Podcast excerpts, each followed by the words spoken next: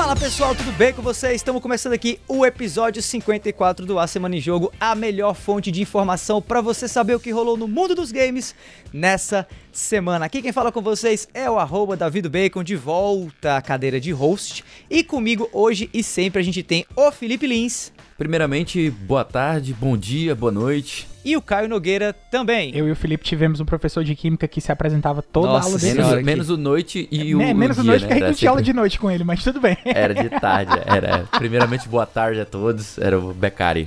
Um abraço, Becari. Não sei se você tá ouvindo aqui, mas um abraço, cara. Provavelmente não. Bom, nosso queridíssimo Bernardo Dabu tá de molho nessa edição aqui do Cast, mas se liga aí se você é fã, se você é time Dabu, que semana que vem ele tá de volta. Mas semana que vem é semana que vem, hoje é hoje, e fica ligado que no episódio de hoje, nessa edição do A Semana em Jogo, a gente vai ter Demorou pra balar, mas finalmente Nintendo entrega quase uma hora de novidades para 2021 e 2022 também. PC é a nova casa da franquia Kingdom Hearts. Já pensou em curtir jogos de Xbox no navegador do celular? Pois a Microsoft já. E o negócio parece que vai funcionar mesmo. Essas são as principais manchetes do programa de hoje, mas antes de cair de cabeça das notícias, vem cá. Você já entrou no nosso grupo do Telegram? Seguinte, ó, quem faz parte do nosso grupo lá do A Semana em Jogo no Telegram pode ouvir a gravação ao vivo de cada episódio, pode também mexer na pauta e de quebra ainda corre a chance de ganhar games de graça. Se você curtiu essa proposta aí, acessa o link t.me barra asjamigos, eu vou repetir, tá?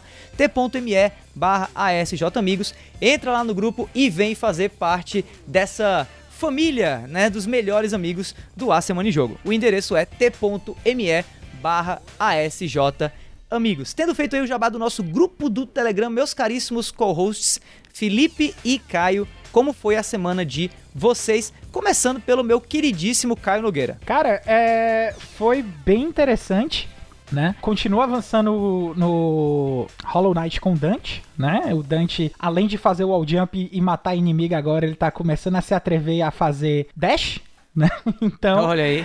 tá, tá, tá uma evolução do nada, cara. Tá uma evolução do nada. E O garoto é um monstro. É, tá, tá aprendendo bem, tá aprendendo bem. Mas em termos de jogo de luta, eu testei a demo do Guilty Gear Strive. Hum. E eu devo dizer que o netcode dele me deu a impressão de que eu tava jogando local. Eu não senti lag, Ó. né? eu fiquei impressionadíssimo com a qualidade do negócio. Muita gente tá comentando isso, inclusive. Apesar que caiu, não foi ontem, teve uma queda dos servidores e o pessoal não pôde continuar jogando, eles pediram desculpas e acho que eles vão estender a duração É, mas- do beta é por coisa conta de desses isso, né? problemas técnicos, Pois é, né? mas ah, pelo que eu joguei, as- eu joguei três partidas, né? E todas foram com Uhum. um touch lá embaixo. Eu gostei muito do que eu joguei. E joguei também um joguinho aí do Neo Geo Pocket, Hum. que é o SNK vs Capcom The Match of the Millennium. Ixi. E muito, muito legal, cara. Era o único SNK vs Capcom que eu ainda não tinha jogado, porque eu joguei todos, menos esse.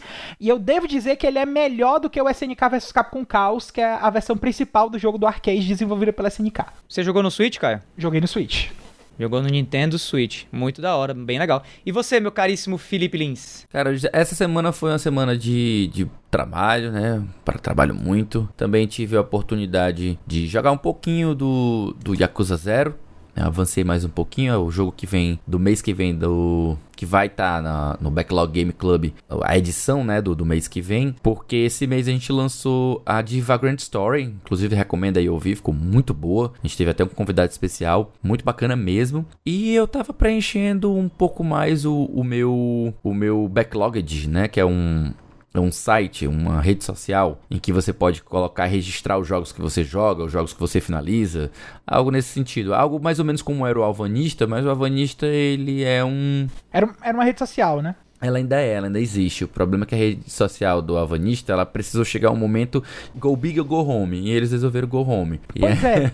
e aí hoje ele sobrevive, é, tipo, com algumas doações de usuários mais entusiastas, mas só sobrevive. Eles não, não têm atualizações, não implementam nada novo. Então é uma rede social na- é, semi-morta, né? Tipo, sobrevive por aparelhos. Então, hoje surgiram outras redes, como por exemplo o Backlogged, que é o que eu estou alimentando neste momento. E aí tô colocando, transferindo algumas coisas que eu tinha colocado lá no meu, no meu Avanista, tô mudando pra lá Uhum. e atualizando, né? Já- Já, passei dos 400 jogos cadastrados, falta mais um bocadinho. Tô, tô ainda passeando pelos meus jogos finalizados ao longo da minha história.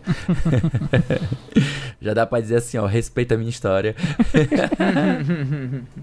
e você, Davizão, como é que foi aí essa semana? Cara, depois de um, de um bom tempo aí é, distante do, do cast, né? Eu tive que, que correr atrás e compensar aí o tempo perdido e me entupir de jogo pra ter o que falar aqui e ter o que, o que comentar e pra voltar um pouco também, né? Os trilhos aí desse caminho virtuoso que é o caminho dos games e tal. Então eu peguei pra resenhar, né? Pra fazer review. Hitman 3 e Super Mario 3D World Plus Bowser's Esse Fury. nome é maravilhoso, o Davi deve Nossa. estar adorando esse É nome. maravilhoso, né? Eu, eu treinei muito pra poder falar esse nome. É, Isso o é texto de- do, do Vale a Pena Jogar, né? Ah, isso, exatamente. O texto de Hitman 3 tá no site do Povo, na minha coluna. E o de Super Mario 3D World Bowser's Fury também deve estar subindo por agora. Mas aí eu quero comentar sobre esse jogo do Mario, porque é o jogo mais, mais recente, né? Eu adorei o game. Não tinha jogado Super Mario 3D World pro Wii U. Pra quem não sabe, foi o lançamento do Wii U lá atrás, em 2013, por aí e tal. Já eu joguei no Wii U. Legal, gostou? Adorei, joguei ele todinho com a minha mulher, foi maravilhoso. Bem, bem, de, bem de boas. Não joguei o cooperativo dele ainda. Ele, ele, na verdade, é um jogo mais feito pra cooperativo do que pra single player. Mas eu joguei ele em single player. Mas o que não mais. sei, eu, eu acho que ele funciona perfeitamente das duas maneiras, sabe? É, Ele- eu sei, claro, mas é porque tem algumas fases que você nota que assim, tem espaços muito abertos, sabe? Tem algumas mecânicas que com Sim. certeza coletivamente fica um negócio bem mais legal, especialmente nas últimas fases e tal. Mas o que mais me chamou a atenção desse pacote foi a expansão, a Bowser's Fury, que a própria Nintendo chama de expansão, mas na real não é uma expansão. É outro jogo. É como se. É, é, é algo um muito extra. mais. É, não, mas é engraçado porque a relação dele é, é- é parecida com a relação de Warcraft e Dota. É, super porque, curioso. tipo assim, um, um é meio que é, um, um é meio que você vê os traços, mas você também detecta muita evolução dentro do gameplay, né? Eu tava vendo uns vídeos e gostei muito da questão do mundo aberto, das fases serem interligadas e tal. Isso, é isso. Esse é que é o lance. Ele, ele parece um jogo moderno, de contemporâneo de Mario, tipo um Mario Odyssey, até um Mario Galaxy, que vieram depois, o Super Mario 3D. Não, o Mario Galaxy veio antes, mas enfim, jogos de mundo aberto, né? Do Mario, né, o Mario 3D e tal. Mas ele usa todas as mecânicas, as roupas, os inimigos, é, os cenários, digamos assim, do 3D World, sabe? Então, por isso que parece uma coisa meio Warcraft e Dota, porque é como se você estivesse jogando um mod feito por fãs que curtiam muito Uhum.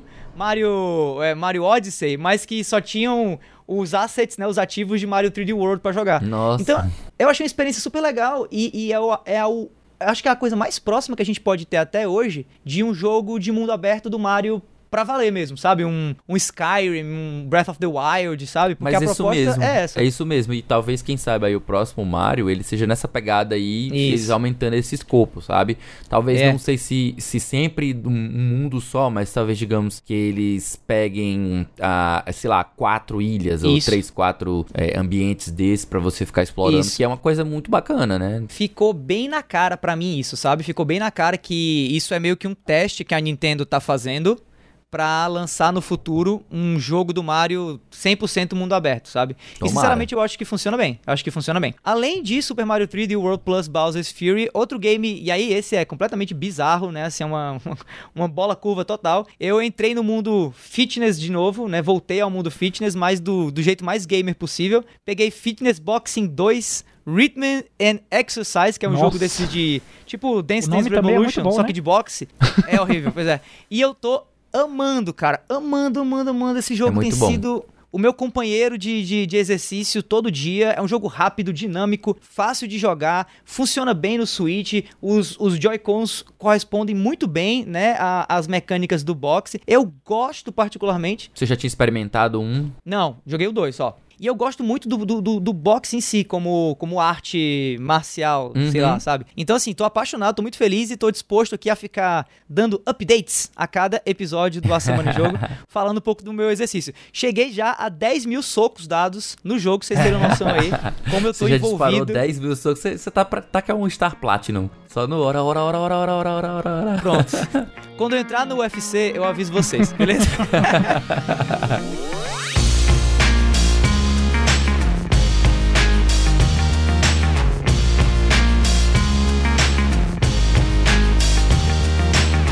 é isso aí, vamos dar início aqui ao primeiro bloco de notícias desse episódio do A Semana em Jogo. Bloco esse totalmente dedicado à Nintendo Direct, que aconteceu agora, dia 18, se eu não me engano, né? 18 de. Ou foi 18 ou 17?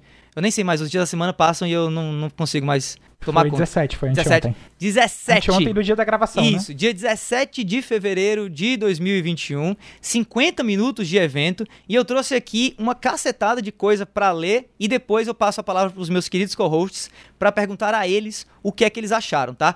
Eu meio que organizei um textozinho aqui pra resumir completamente a Nintendo Direct. Então, se você perdeu essa Nintendo Direct, não se preocupe, porque você vai ser amplamente atualizado ou atualizada a partir de agora, tá? Matéria, inclusive, que eu tirei do pessoal do Nintendo Blast, certo? Com o que, né, de título resumão do Nintendo Direct. Então vamos aqui. O primeiro anúncio da noite foi a revelação de uma nova personagem para Super Smash Bros. Ultimate, advinda de Xenoblade Chronicles 2. Pyra e a Mithra também contarão com uma única lutadora capaz de trocar entre duas formas no game. Além disso, um dos jogos mais aclamados de 2020, Fall Guys Ultimate Knockout, foi anunciado para Switch. O Battle Royale, produzido pela Mediatonic e publicado pela Devolver Digital, chega ao console no inverno brasileiro. Para quem mora no Ceará e não tem inverno, é mais ou menos ali pro, pro meio do ano, né? Quanto é que é o inverno aqui?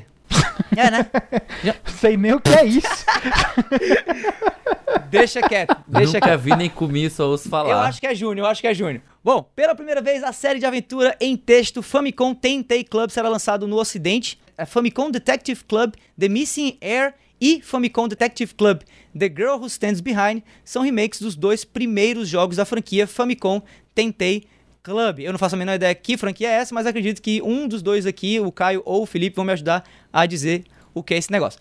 A Koei Tecmo anunciou um novo jogo para a série Samurai Warriors. O título de ação no estilo Musou será lançado no ocidente durante o inverno de 2021, período entre 21 de junho e 22 de setembro. Tá, acertei. O inverno É, é, no meio do ano, tá? Legend of Mana Legend of Mana RPG de ação clássico de PS1 será lançado para o Switch em uma edição remasterizada no dia 24 de junho. Além das melhorias visuais, o jogo contará com versões rearranjadas das músicas, mas será possível também utilizar a trilha original do game.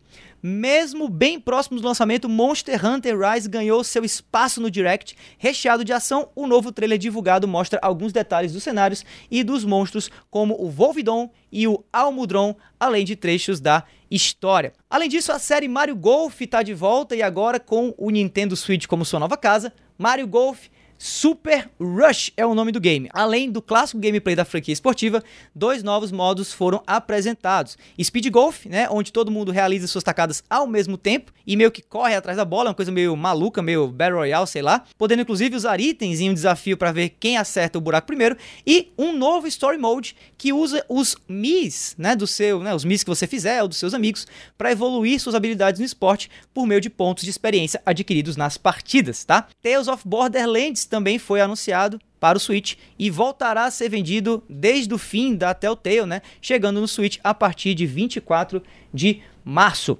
Anunciado durante o The Game Awards 2020, Capcom Arcade Stadium foi lançado exclusivamente para o Nintendo Switch após, logo após, né, o término do Direct do dia 17. O título é uma coletânea que tem 32 jogos clássicos da publicadora, né, da, da distribuidora brasileira, e pode ser baixado gratuitamente no eShop. Então você pode baixar já o Capcom Arcade Stadium, acho que já vem com um jogo, e os outros você pode ir comprando, se eu não me engano. Após ser adiado para esse ano agora de 2021, No More Heroes 3 ganhou uma data de lançamento, finalmente, né? O nosso querido Otaku Travis Touchdown retornará aos consoles da Nintendo no dia 27 de agosto. A Annapurna mostrou um jogo que promete ser interessante, misturando elementos de plataforma, ação e cartas. O nome do game é Neon White e nele será necessário assumir o papel de White, um assassino escolhido a dedo no inferno para competir com outros matadores de demônio por uma chance de viver permanentemente no paraíso. A Annapurna sempre né, inovando, trazendo umas propostas de jogo assim bem malucas, como essa aí do Neon White. Plant vs Zombies, Battle for Neighborsville, spin-off da série que coloca vegetais e mortos-vivos para brigar, também foi confirmado para o Nintendo Switch. Lançado originalmente no Nintendo 3DS, Mythopia também apareceu lá na Direct. Nesse RPG é possível usar os Mis registrados no seu console para assumir papéis de aliados e vilões durante a jornada para derrotar o Dark Lord, né, que rouba os rostos dos avatares e torna eles seus capangas. Como parte da comemoração dos 35 anos de Super Mario Bros., Animal Crossing New Horizons vai receber atualização gratuita com diversos itens vindos diretamente do reino do cogumelo. Também foi apresentado Project Triangle Strategy, um RPG estratégico que vai ser lançado no Switch em 2022, mas que já está com um demo disponível no console agora, tá? E o game é feito pela mesma equipe, se não me engano, que fez o Octopath Traveler. Inclusive são muito parecidos, assim, o estilo visual é bem similar, uhum. né? E bem legalzinho também. Em um curto teaser trailer, a Lucasfilmes Games e a desenvolvedora ah. Zynga anunciaram Star Wars Hunters para o Switch. Ei, jogo de Star Wars feito pela Zynga. Uh, um título de combate de arena competitivo e óbvio, né? Gratuito. Ao menos e... é gratuito, viu? Ao menos é gratuito. É, mas espere as mil e uma microtransações aí, é, timers exato, e coisas certeza. desse tipo, né? Bom, a EA aproveitou o Direct também para apresentar o seu novo game Knockout City, produzido pela Velan Studios, a mesma criadora aí de Mario Kart Live Home Circuit. O jogo é uma espécie de Battle Royale de queimada. Já anunciado previamente, World's End Club será lançado para o Nintendo Switch no dia 28 de maio, desenvolvido pela 2KO, 2KO, 2KO, enfim, Chukio Games, o jogo de aventura conta a história de Kotaro Ushikoshi, ah, pai eterno, com direção criativa de Kazutaka Kodaka, o cara lá de Danganronpa, né? Fãs aí de Danganronpa, animem-se que tem jogo para vocês agora no Switch. Hades vai receber uma versão física que foi anunciada durante a Direct, né? O queridíssimo Hades aí, campeão de uma série de, de, de títulos de melhor jogo do ano. Essa versão física vai trazer um código para você baixar a trilha sonora do game no PC é, com duas horas e meia das composições do jogo, além de um booklet de 32 páginas com artes coloridas dos principais personagens, né? A, Koei Tecmo anunciou, além do seu Musou lá em cima, né, o Dynasty Wars e tudo mais, da, aliás, Samurai Warriors, uma coletânea com três Ninja Gaiden né, originais, né, lançados para o PlayStation 3. Saiu pro Xbox também, não sim, saiu sim. esse negócio? Sim. É, né? Saiu pro PS3 e Xbox. Além de serem baseados... PC também, viu? Pro PC também, exato. Além de serem baseados nas versões expandidas, né? Sigma, Sigma 2 e Razor's Edge, o pacote vai trazer também todos os DLCs. Então, fãs aí do Rio Hayabusa, agora vocês têm o que jogar no Nintendo Switch finalmente. Também foi anunciado o DLC de Hyrule Warriors Age of Calamity, né? Vai ser um expansion pack dividido em duas partes, com previsão de lançamento para junho e novembro desse ano. A primeira parte vai trazer novos personagens, armas é, e desafios do Royal Ancient Lab e alguns inimigos mais poderosos também. E a segunda parte vai trazer fases inéditas. E falando de Zelda, comemorando aí também os 35 anos de Legend of Zelda esse ano, foi anunciado Breath of the Wild 2. Mentira, não foi. Anunciado não foi. já foi. já tá anunciado, foi anunciado né, uma desculpa. É, exatamente, né? Foi trazido uma desculpa esfarrapada aí de que o jogo não tá pronto ainda e tudo mais, mas não se preocupe porque Skyward Sword Talvez o Zelda mais detestado aí do Wii deu as caras e vai ganhar uma versão em HD para o Nintendo Switch. Haters à parte, eu não joguei esse jogo, então estou empolgado em tê-lo no meu Switch, tá? O jogo vai trazer algumas modificações aí no gameplay, já que, né, é, ele era do, do Wii, então você tinha que usar o emote à torta e à direita. E para quem, por exemplo, joga o game no Nintendo Switch Mini, né? Não tem muito o que fazer. Então eles adaptaram os Light. controles e tal. Ou, oh, desculpa, Light. Ele adaptou, eles adaptaram os controles, vai dar bem mais certo. E o último lançamento do dia, melhor dizendo, da noite, porque foi a noite a Direct, foi Splatoon 3. O novo jogo dos Inklings e Octolinks vai ser lançado para o Switch em 2022, trazendo aí, né, mais, mais multiplayer online, talvez um modo história, aparentemente, e uma, um novo espaço, na verdade, né, na região, agora que o game vai se passar, é a região devastada de Splatlands, onde há a recém-inaugurada cidade de Splatville. Inclusive, só nesse trailer que eu fui me tocar, e é que eu joguei o o jogo 2, né, o, o, o, Splatoon 2 todinho, de que Splatoon se passa num futuro pós-apocalíptico em que a raça humana deixou de existir. eu não fazia a menor ideia. E aí eu fiquei, eu fiquei curioso com esse trailer, fiquei, peraí, qual é a história de Splatoon? Aí eu fui ver e se passa num futuro pós-apocalíptico. Bom, é isso. Meus queridos co-hosts, joga vocês a pergunta agora. O que é que vocês acharam tá? Dessa Direct. Quais foram os pontos altos de vocês aí, os pontos baixos e uma impressão geral do evento em si. Vale a pena dar uma conferida nos trailers de todos esses jogos aí que eu mencionei no YouTube ou coisa que valha? Começando pelo Caio. Eu entrei nessa, nessa Direct caindo de paraquedas, como todo mundo, porque a Direct foi anunciada um dia para acontecer no outro dia, né? Verdade. E normalmente a gente sabe de Direct com dois ou três dias de antecedência. E foi uma Direct que foi anunciada de um dia para outro dia de 50 minutos. Então o hype foi gigantesco, assim, gerado na internet, né? Não, não meu. Eu, eu não tava com tanta expectativa. A minha expectativa já não tava tão alta. Mas eu vi é, que o pessoal na internet ficou bastante emocionado, até mesmo porque fazia-se muito tempo que não se tinha uma Nintendo Direct, né? Você tinha.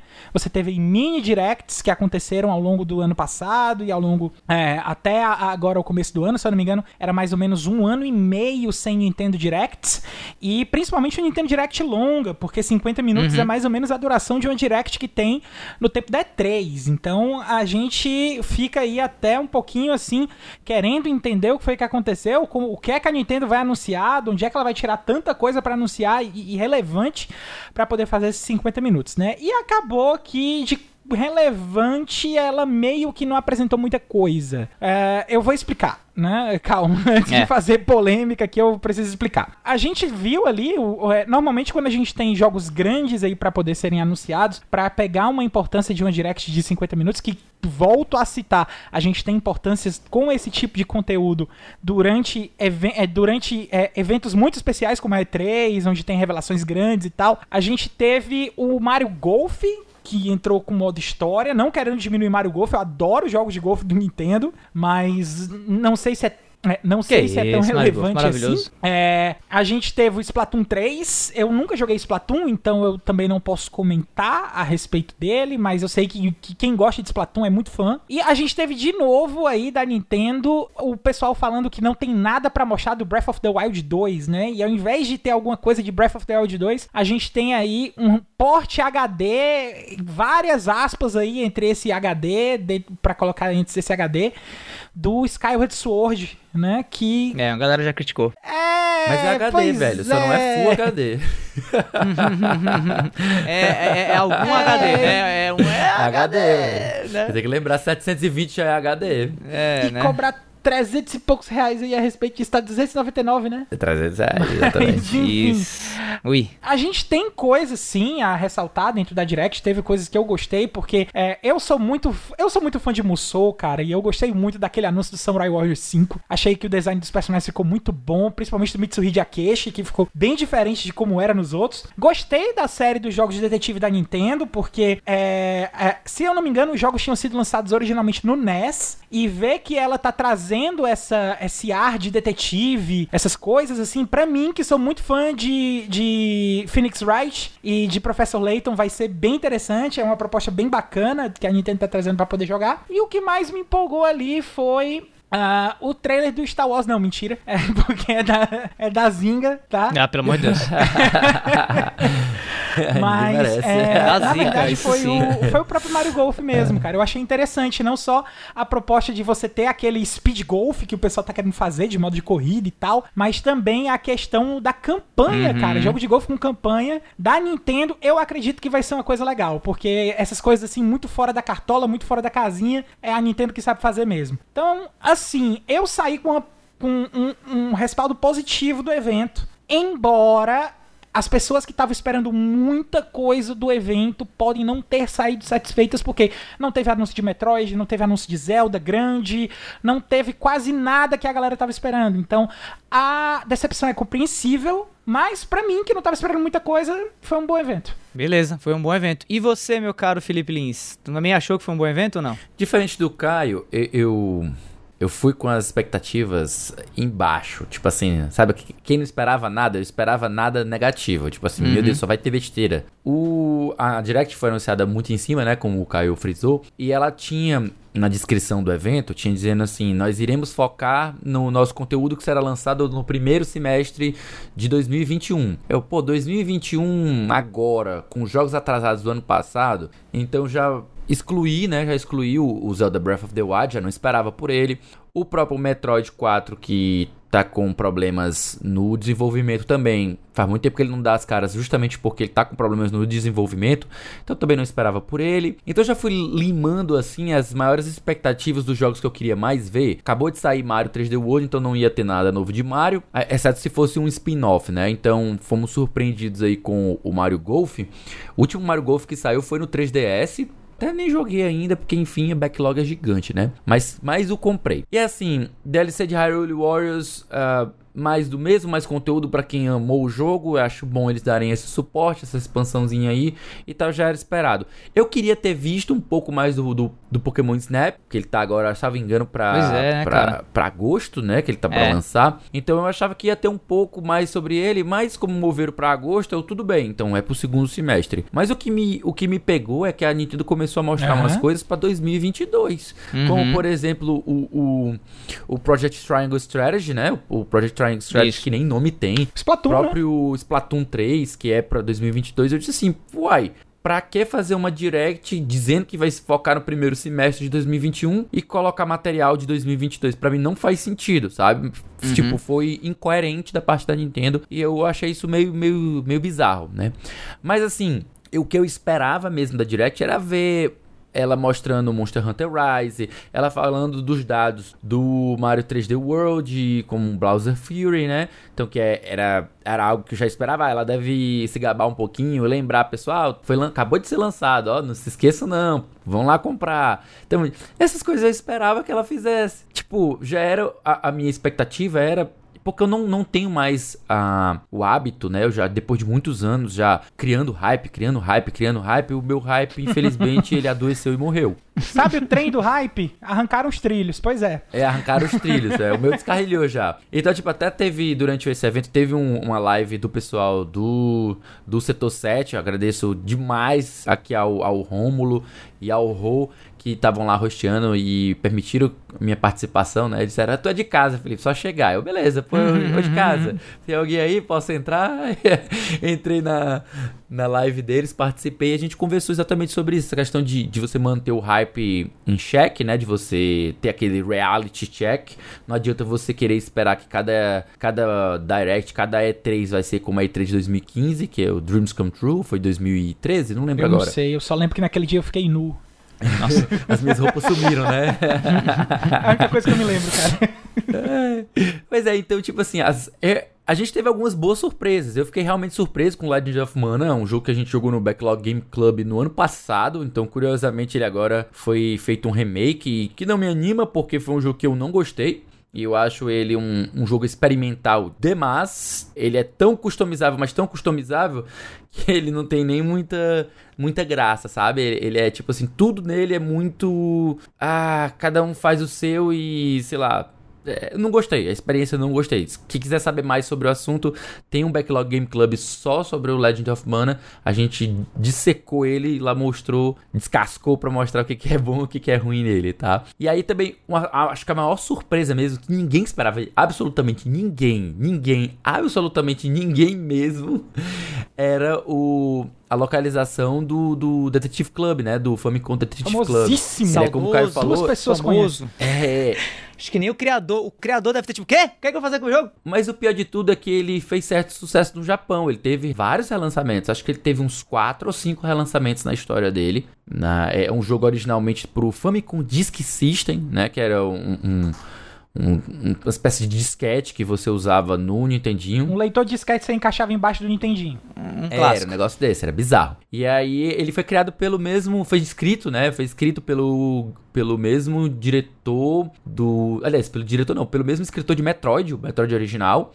E ele, ele foi produzido pelo Gunpei Yokoi, que é o, o diretor uhum. do, do Metroid e também criador do Game Watch. Então é, é um jogo que, na sua época, ele chamou bastante atenção, mas depois a Nintendo não, não deu segmento nessa franquia, sabe? Aí a gente vê ela trazendo os dois jogos da duologia, a gente fica pensando assim, será que ela vai fazer mais desse, desse, dessa história? Será que ela vai querer é, é, como é o nome, tirar mais leite dessa franquia, não sei, cara. Se tratando da Nintendo, eu, eu, eu nem duvido e eu nem espero, sabe? É, os jogos vão ser vendidos separadamente, né? Eu achei super bizarro ainda isso. Vão assim, ser, acho... Isso, ainda vão ser vendidos separadamente porque eles estão Se tendo... vender 60 dólares cada, eu desisto da Nintendo, Nossa, cara. não, não eu, eu, nem, eu nem espero a, algo diferente. Se sair menos de 60, eu estou surpreso.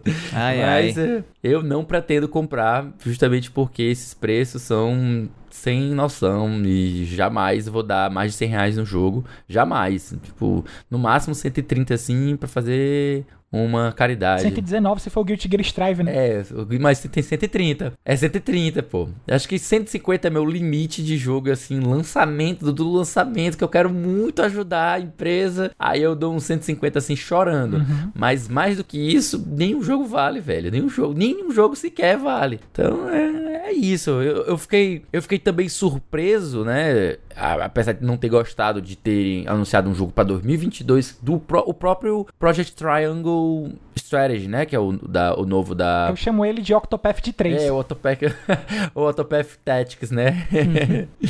eu amei o Octopath, apesar dele ter uma porrada de defeito, mas ele tem história boa, ele tem um gameplay gostoso e, e os gráficos eu acho ele muito bonitos. Então eu fiquei super animado aí por esse próximo jogo, mas eu não vou cair nessa, nessa trap de novo, não. Eu comprei o Octopath no Switch, depois ele foi anunciado e lançado para o PC. Então eu vou esperar esse, esse entre aspas, Octopath Tactics aí ser lançado para o PC e não vou cair nessa outra não. E por fim, meu último destaque foi o World's End Club, porque justamente como ele é feito pelo Kotaro Uchikochi, que é o cara que criou toda a série Zero Escape, que eu sou fãzaço, sou absurdamente fã do Utcoach. Ele fez também um jogo chamado The uh, AI, The Somnium Files, que saiu acho que 2018, 2019, não sei. Um jogo muito bom também, que lançou para PC, lançou pra, pra porra toda, muito bom. E eu ainda não joguei a série Danganronpa, mas eu escuto muito falar e muita gente me recomenda, porque eu sou fã de, de, de Ace Attorney. Então vamos lá, tem mais jogo aí para quem é fãzinho, né? Acho que foi isso. E você, Davi, é tem, teve algum destaque assim, que te chamou mais atenção, que você queria destacar? É, sem mais, sem mais comentários da minha parte, não teve Breath of the Wild 2 Nintendo. Morreu pra mim. É isso aí, bora pro próximo bloco.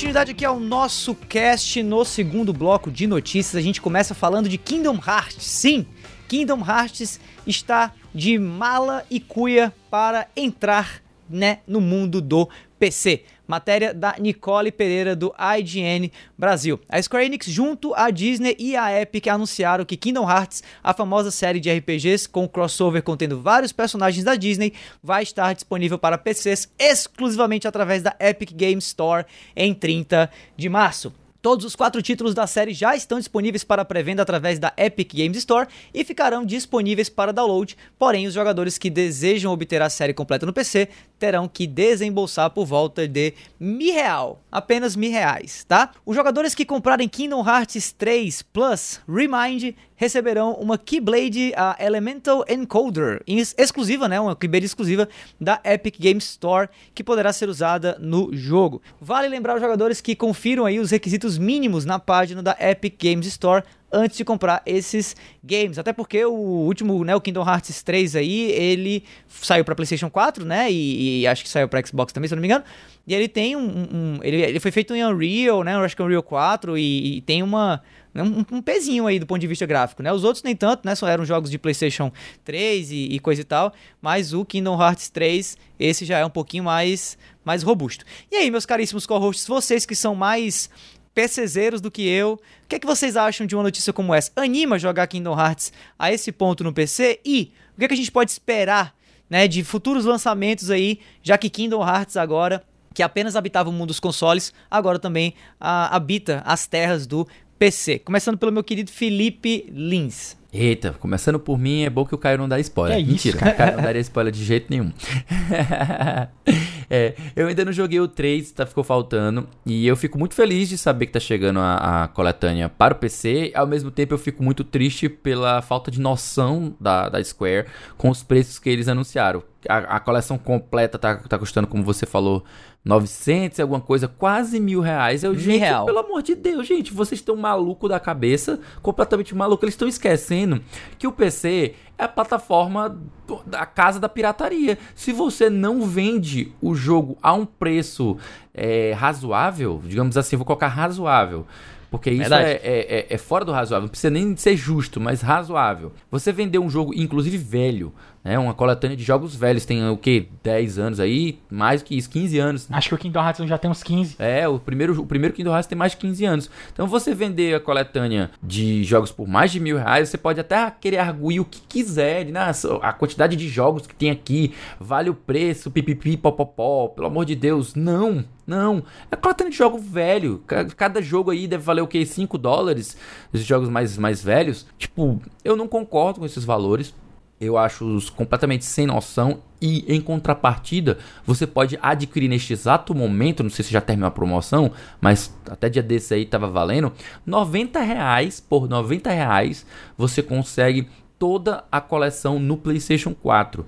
Então é um absurdo ele chegar a 10 vezes o valor para o PC. Isso não tem o menor cabimento. E ainda pior, exclusivo da Epic. É uma loja que, que tá tentando aí ganhar o mercado. Dando jogos para os jogadores e, e assegurando jogos exclusivos, esquecendo que a galera não gosta da Epic, não é porque é a Epic, é porque o launcher dele, a loja dele, o aplicativo deles é muito defasado em relação ao do, do Steam, né? Então ele ainda tem que comer muita poeira para chegar lá. Então fica aí a minha, o meu take, né? Take. Sobre eles, né? Eles querem, se quiserem vender mesmo, eles vão ter que baixar esse preço aí, porque senão eles vão ser pirateados a rodo. E você, meu Caio querido. e você, meu querido Caio. A dislexia agora pegou feio aqui. Meu Caio querido, o que, é que você acha dessa história aí, dessa ideia toda? Vale a pena comprar Kingdom Hearts na, na Epic Game Store? Cara, ah, não, tá? não vale, não vale. Porque por esse preço, cara, mil reais, brother, mil reais, não Mil real. vale, não vale, não vale. É, é, a, a promoção que o Felipe falou, ela ainda tá ativa, tá? Então ela vai até o dia 25, então provavelmente até o lançamento desse episódio, quem ainda estiver ouvindo, ainda vai ter um tempinho de correr lá na PlayStation Store pra comprar o All-in-One Package. Só não tem dentro desse pacote o último jogo que foi lançado, que é aquele Kingdom Hearts de música, o jogo musical. Porém, Que não, dizem que é eu não ruim. sei se ele é tão relevante pra história assim, tá?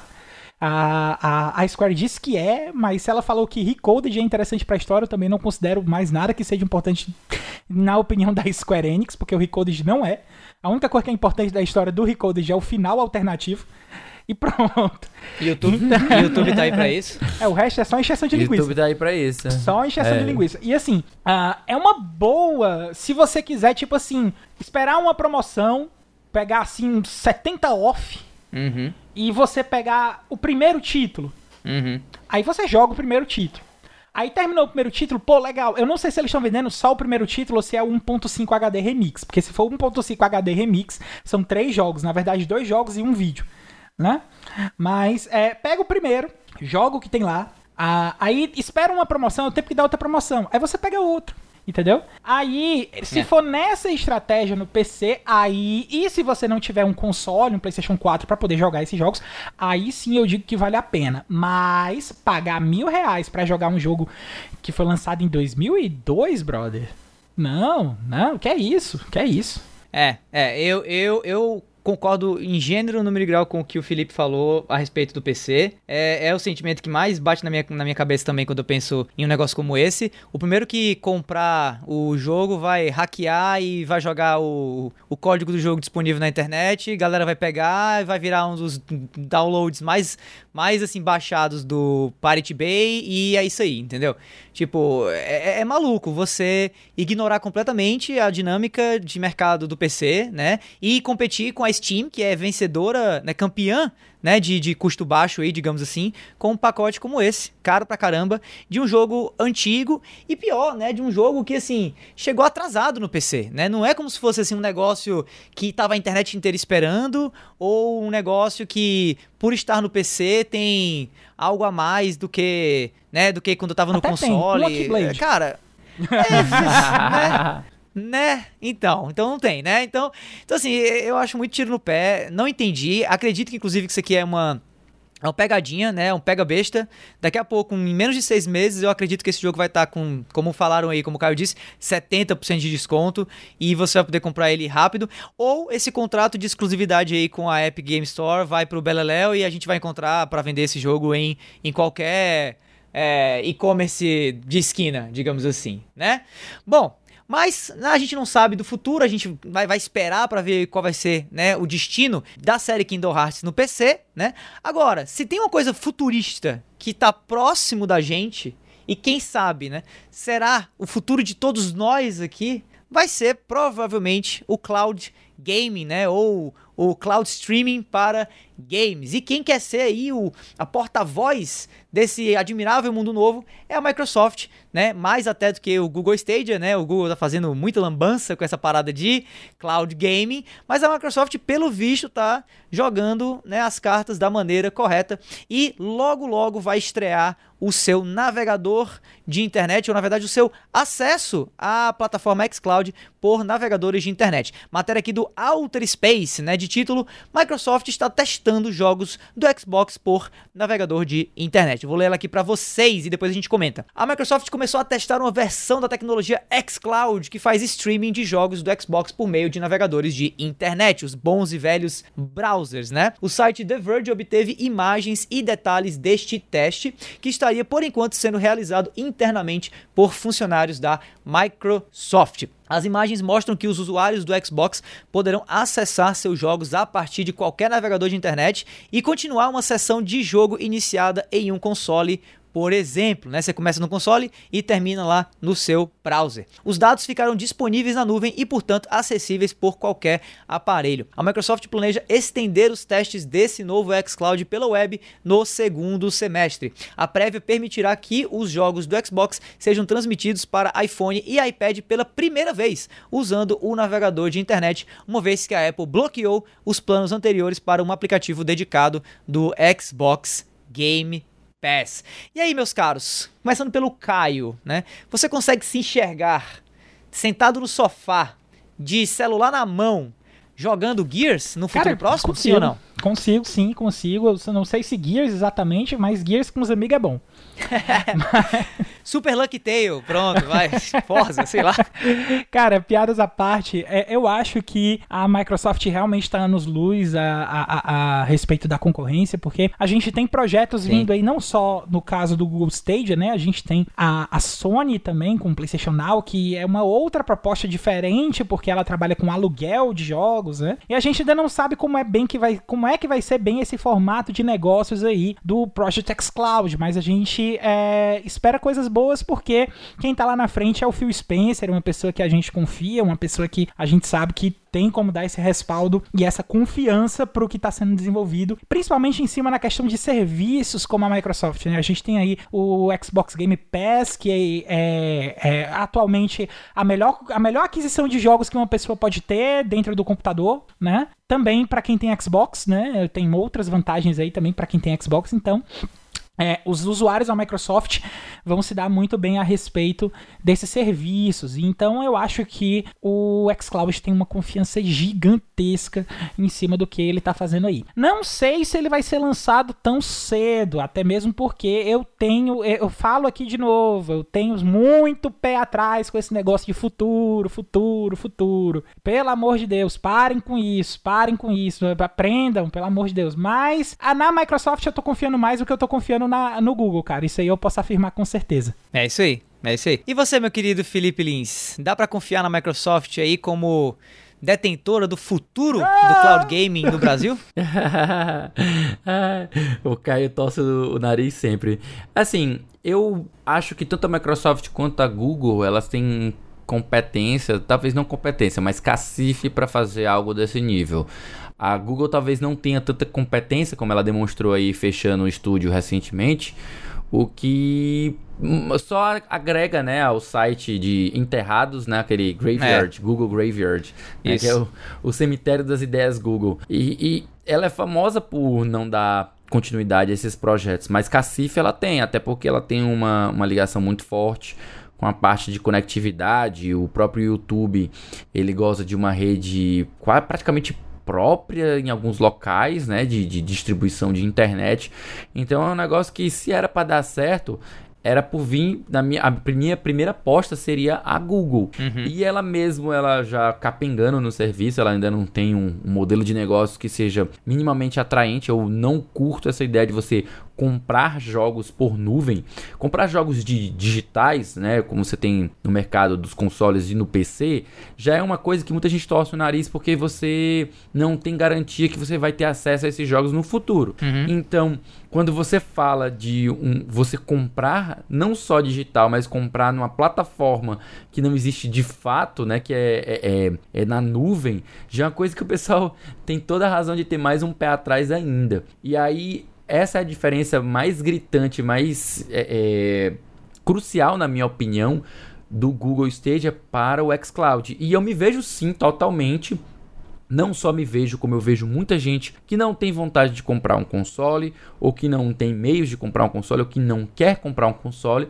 aproveitando o xCloud na sua TV, né, pelo web browser, ou mesmo no seu celular, que é uma, uma parada para mim que é realmente algo plausível de você ver para o futuro, sabe? Você realmente não precisa ter é, de desembolsar 3 mil reais, 4 uhum. mil, 5 mil reais no console e você ter acesso direto pelo seu browser. Obviamente isso ainda vai depender de uma conexão de internet muito boa, o que ainda torna o negócio não tão acessível quanto parece, né? Mas eu vejo futuro sim nisso aí. Eu, na Microsoft eu, eu, eu, tendo a acreditar e a confiar mais do que em outras empresas, como por exemplo a Sony. Não confio muito na não, Sony é para esse tipo de, de, de, de tecnologia. É, é, eu concordo, eu também acho. É, eu acho que se tem uma, uma, um player no mercado aí que consegue trazer essa tecnologia aqui para o Brasil e consegue fazer um bom trabalho quanto a isso, é a Microsoft. Né? Os caras já mostraram que são craques em, em, infraestrutura, né? tanto pelo Smart Delivery, né? que é o sistema que faz você sair de uma plataforma para outra de uma maneira super simples, levando o teu save, coisa que até agora no PlayStation 5 ainda é uma tranqueira dos infernos, né? essa possibilidade. Sem falar o próprio Game Pass, a própria Xbox Live, né, que foi um, um marco, digamos assim, dos multiplayers online, né, e que sempre a, mostra que a, a, Microsoft consegue sair na frente né, nessa pegada de tecnologia. Eu acreditava seriamente que o Google Stadia seria essa primeira grande marca do universo de cloud game, mas foi mais Google do que Stadia, né? né? Acabou decepcionando, como já decepcionou várias vezes com outras aplicações que a empresa Google trouxe e matou logo em seguida. E eu acho que a, Microsoft é um pouco mais teimosa nesse sentido. Acho que eles insistem mais, acho que eles investem mais, eles têm costas mais largas, digamos assim, e eles têm também o titio Phil Spencer aí, que para mim pode não ser um cara muito bom para alguns, alguns aspectos, alguns elementos assim. Eu acho que como um cara que é, é entende o futuro do mercado como um todo, ele é craque, digamos assim. Ele é um, acho que a melhor pessoa que consegue enxergar, digamos assim, no mercado hoje para onde ele está indo. E eu sinceramente acredito que esse é o futuro, especialmente olhando a cotação do dólar hoje em dia, olhando essas tendências de, de, de ultra conveniência, de minimalismo, de pessoas cada vez querendo é, ter menos posse, digamos assim, e mais experiência, né? Eu acho que o futuro, digamos assim, para nós, especialmente aqui no Brasil, é o cloud game, mas para isso precisa antes de uma uhum. internet que preste, né? Que ainda é um desafio, mas que a gente está gente está caminhando, né? A gente está chegando aí logo, é mais logo. perto do que longe. Pelo menos Exatamente. nas cidades, nas, nos grandes centros urbanos, aqui em Fortaleza, talvez é em São galera, Paulo. É, que é onde o pessoal concentra, digamos assim, a maior, a maior base de jogadores de, de PC, né? Você não tem tanto jogador de PC assim no, nos interiorão. PC não, né? de videogame como um todo, nos interiorão. É mais nas capitais mesmo, nas cidades ali e tal, que, que já tem uma infraestrutura de internet aceitável. Mas se liga, eu não vejo a hora de fato, né? De poder ter em minhas mãos um celular com um navegadorzinho ali rodando um jogo, seja do Xbox, seja do próprio Google Stadia ou até de PlayStation, Amazon, mas a depender né, do 5G e dos avanços de internet, essa tecnologia ainda vai demorar um pouquinho para chegar por aqui. Meu caríssimo Felipe Lins, se eu quiser algo mais próximo, mais perto, tipo, sei lá, o que, é que vai sair semana que vem nas prateleiras virtuais e físicas de todo o mercado, o que é que eu faço? Essa eu respondo bem facinho. Se você quer algo realmente palpável agora para esse pequeno tempo, né? É. é só colar na lista com os lançamentos da semana que vem que a gente aqui do A Semana em Jogo preparou para vocês.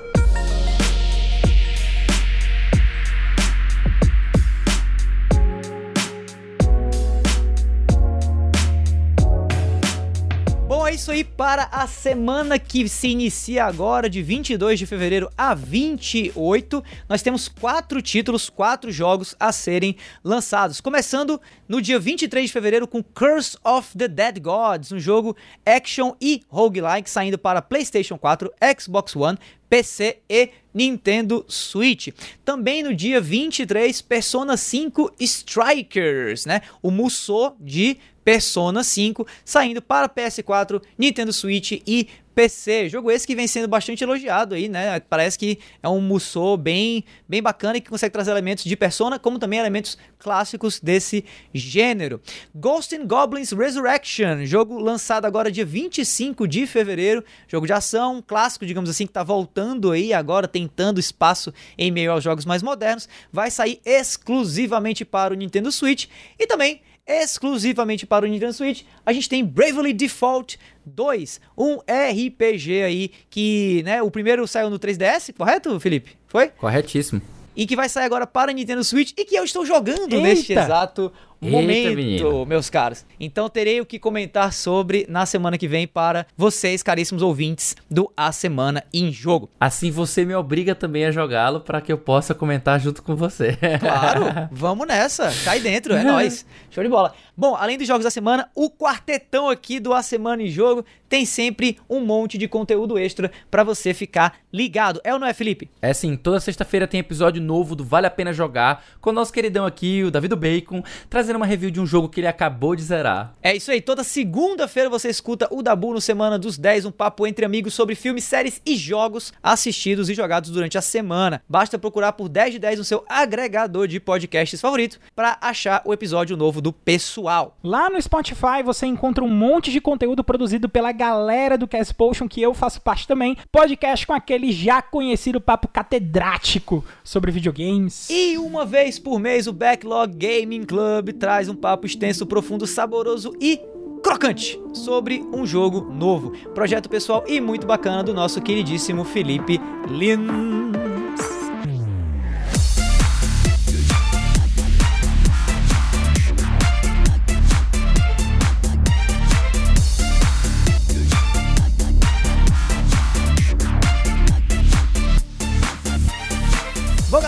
Foi o episódio 54 do A Semana em Jogo. Se você ouviu até aqui, olha, muitíssimo obrigado, valeu mesmo. E se você gostou desse episódio, assina aí o feed do cast e fica ligado que semana que vem tem sempre mais. Antes de encerrar esse episódio, a gente quer deixar aqui o nosso muitíssimo obrigado também aos veículos, né, que a gente usou para puxar as notícias para ler aqui para vocês. Walter Space, IGN Brasil, e o Nintendo Blast. Valeu, galera, aí pelas notícias lidas nessa edição. A gente deixa aqui também o convite para quem quiser entrar no nosso grupo do Telegram e trocar uma ideia mais direta com a equipe do A Semana em Jogo. Para isso, basta acessar o link t.me barra ASJ Amigos, tá? A gente tá esperando vocês por lá. E para finalizar, que tal seguir a gente nas redes sociais? Eu tô no arroba Bacon no Instagram e no Twitter. Eu tô no arroba Foi o Caio no Twitter. Você me encontra no Instagram e no Twitter como o Felipe Lee. Bom, no mais é isso, meu nome é Davi, eu vou ficando por aqui e a gente se vê por aí no próximo episódio do A Semana em Jogo. Galerinha, valeu! Tchau!